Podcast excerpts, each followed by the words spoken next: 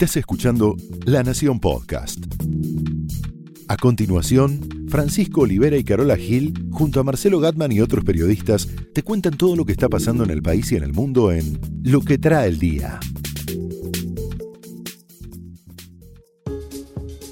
Sábado 15 de diciembre, en otro momento estaríamos hablando de si hay incidentes o no, pero la política, la economía, los abusos, lamentablemente, nos han robado la agenda. ¿Una agenda de derecha? Me pregunto, y no estoy hablando de los abusos, la menos pensada para el gobierno y para esta campaña. Yo no sé qué va a pasar en la Navidad con los regalos de los funcionarios, no sé qué se puede recibir, qué no se puede recibir, qué es ético, qué es no ético. Te voy a contestar a todas esas preguntas. ¿Tenés la respuesta? Sí. Bueno, ¿se puede regalar un juego electrónico deportivo? Depende. Depende, porque nuestro compañero Marcelo Gatman nos va a contar esto de que la Superliga anunció una competencia de juegos deportivos electrónicos. Opa.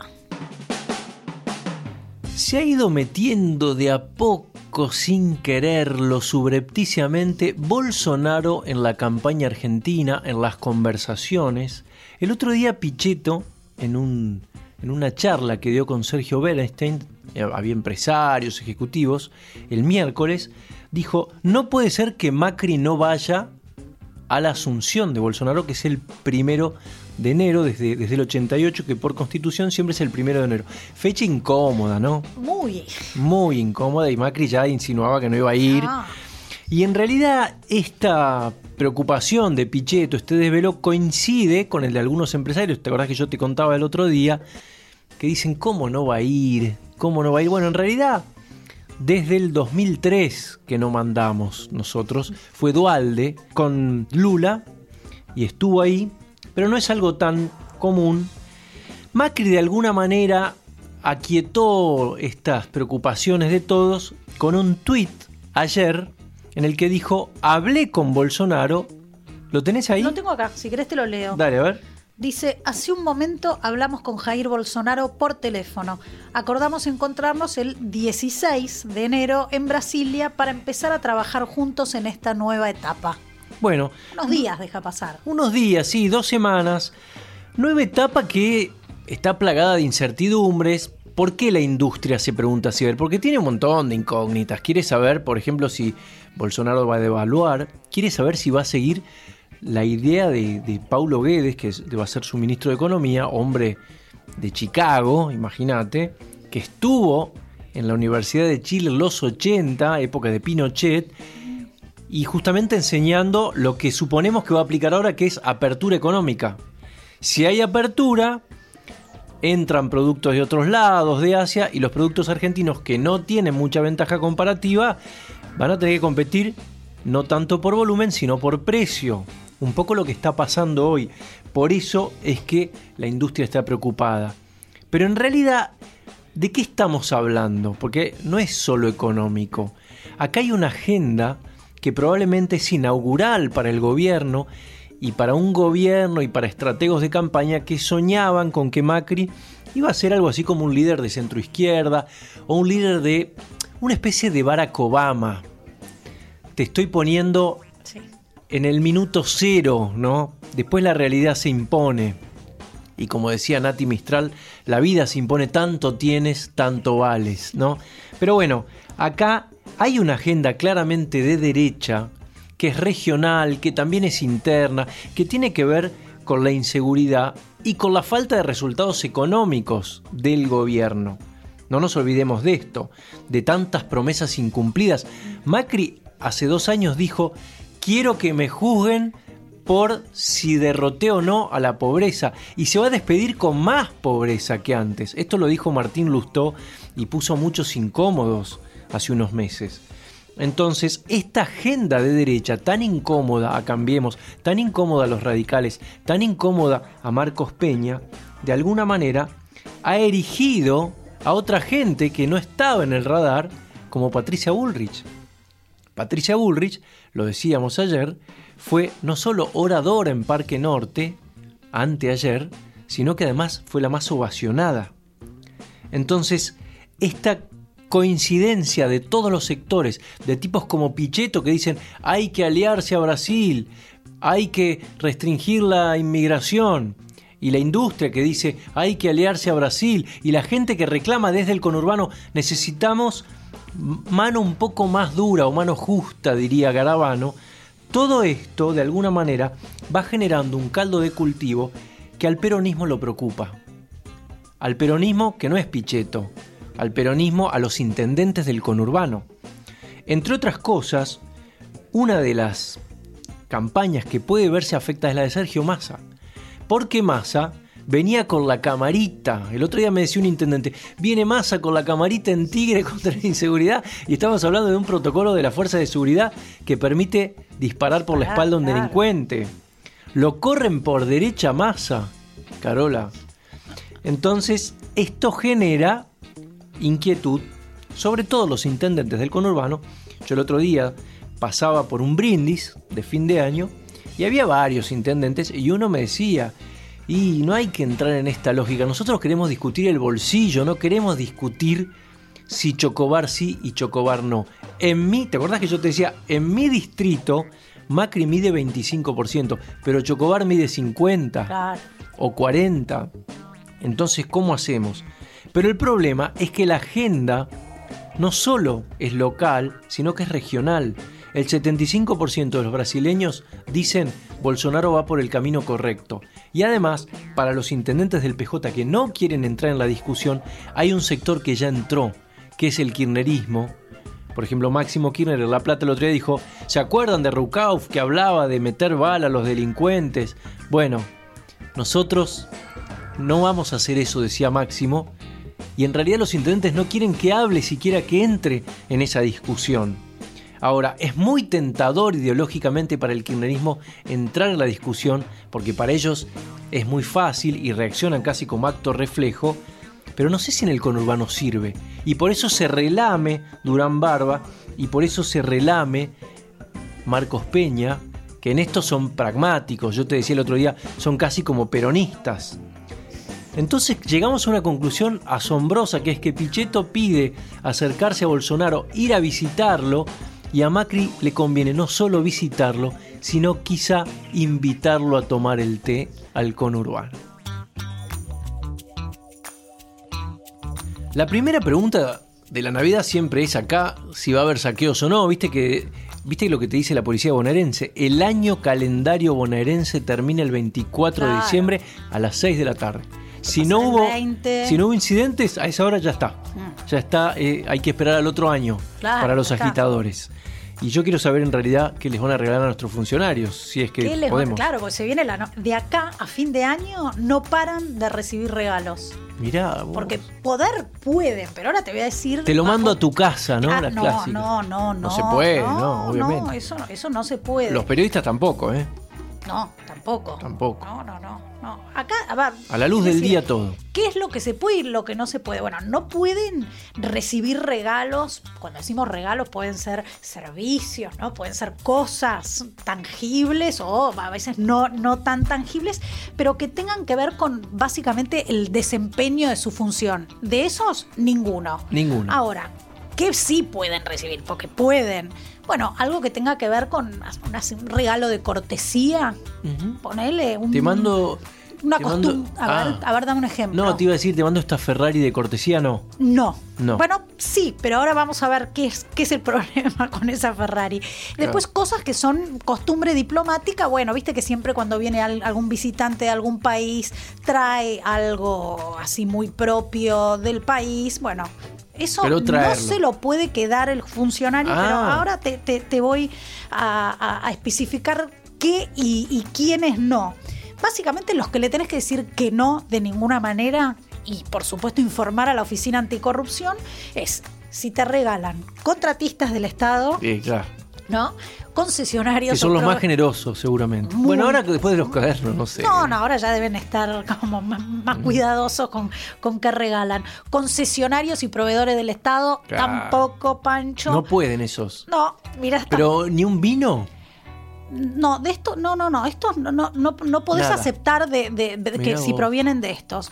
Tampoco los que estén esperando alguna decisión del organismo para el que vos trabajás como funcionario, por ejemplo, de ese tampoco le podés aceptar. O organismos que, que- que- que realicen actividades reguladas por Claro. ese organismo que también vos representás, ponele como funcionario. Bueno, eso no. Así que esos tenemos los que no. Pero vamos a ver los que sí pueden aceptar, ¿no? Los que sí pueden aceptar y quedarse son todos los regalos que valgan menos de 6.400 pesos. Si el valor del obsequio es menor a 6.400 pesos, lo tenés que informar a la Oficina Anticorrupción, pero te lo podés quedar. Ah, mira vos. Sí, sí. Es Ahora, bastante, ¿no? Sí, sí, es bastante. Bueno, no sé, un- dos cajas de, de grandes vinos, no sé a cuánto llegan, no sé, vos sos el, me manejás ese tema mejor.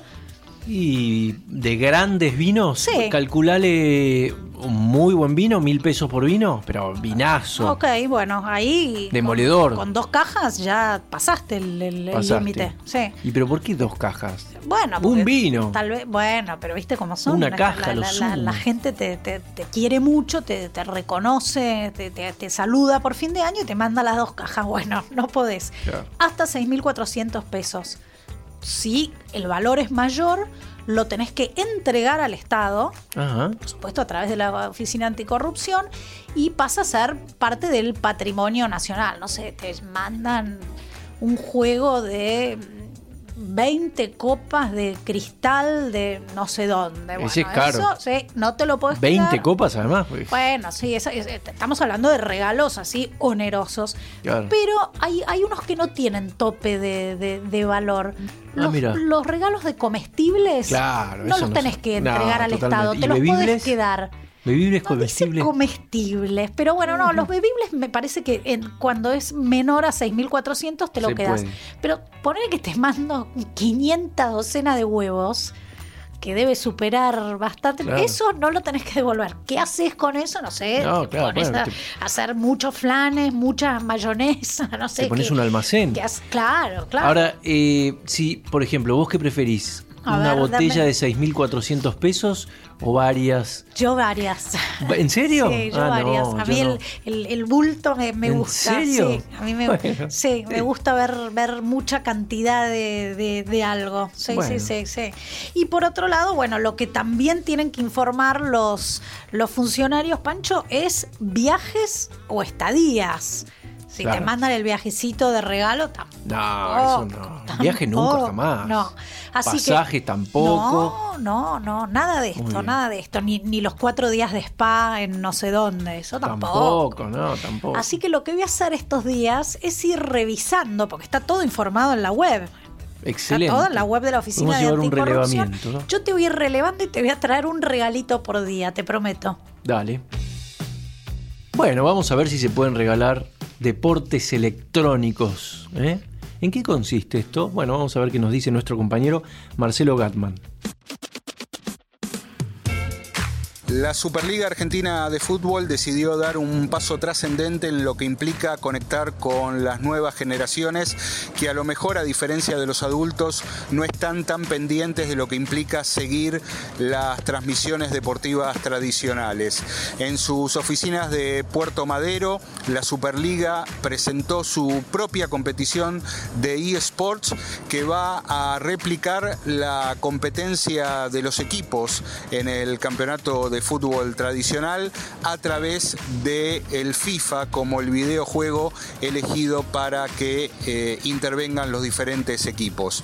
Los 26 clubes de la Superliga van a estar cada uno de ellos representados por eh, tres jugadores por equipo, lo que implica un total de 78 competidores que van a estar eh, interviniendo en un campeonato donde se va a mantener en paralelo la misma competición de eh, fútbol que sucede con el campeonato tradicional. Para dar un ejemplo, cuando jueguen Boca y Talleres en el campeonato de primera división, los dos equipos de eSports de Boca y Talleres tendrán el mismo cruce, pero compitiendo a través del FIFA.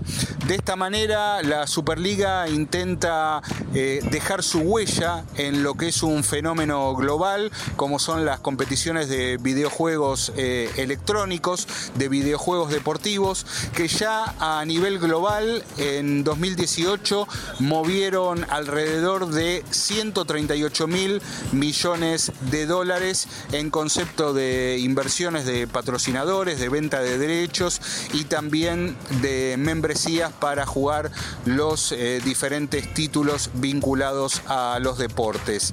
Eh, para que tengamos una noción de escala, en la Argentina los eSports movieron 400 millones de dólares en el mismo término sobre un total de 45 eh, millones de habitantes, de los cuales alrededor de 34 millones tienen acceso a Internet. Lo que busca la Superliga es tratar de que por lo menos los más chicos utilicen los videojuegos como segunda pantalla del fútbol y que no estén tan desligados del fenómeno, teniendo en cuenta que ahora es muy normal que los eh, menores de 18 años, cuando siguen el fútbol, eh, lo hagan a través de, los clubes europeos. Es mucho más sencillo que compren la camiseta del Barcelona que la de un club argentino y con los eSports hay una manera de llegar a esos chicos que la Superliga considera pueden ser el futuro de sus espectadores en algunos años.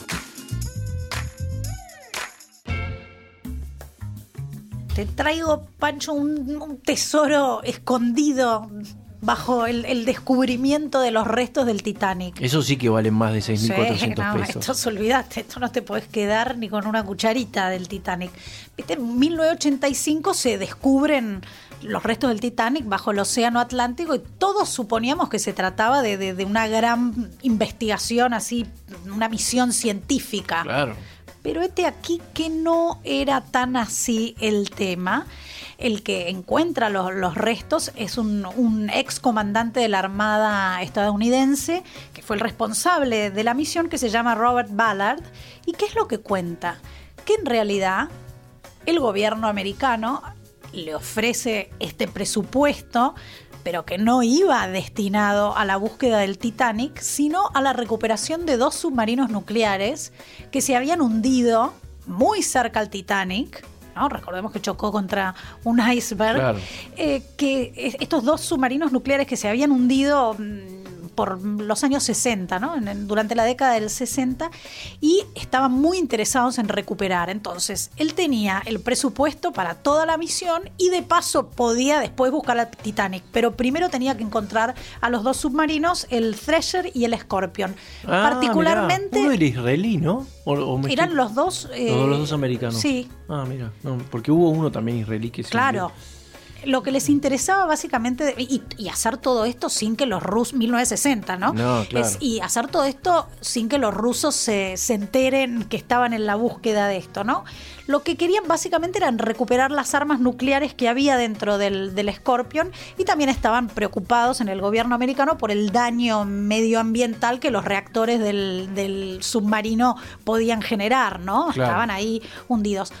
El tipo encuentra a los dos submarinos, cumple esa misión y le quedan solo 12 días, porque la misión tenía un tiempo y, terminaba ahí antes de esos 12 días se encuentra con el, con el Titanic y cumple con todo. Los dos submarinos más el Titanic. Y ahora, todos los registros de, esta misión están en un museo en Washington, el museo de, la National Geographic, y ahí vas a poder ver todo, acerca de esta misión. Pero la joya de la, chica era mentira. Parece que era más de la peli eso. De la peli. Sí, la película. porque hay otras, ¿viste? Vos estás hablando de la última. Había una con yo era chico, SOS Salven al Titanic. Uh, sí, pero había una joya ahí, ¿no? No creo. Me parece que era de la última esa.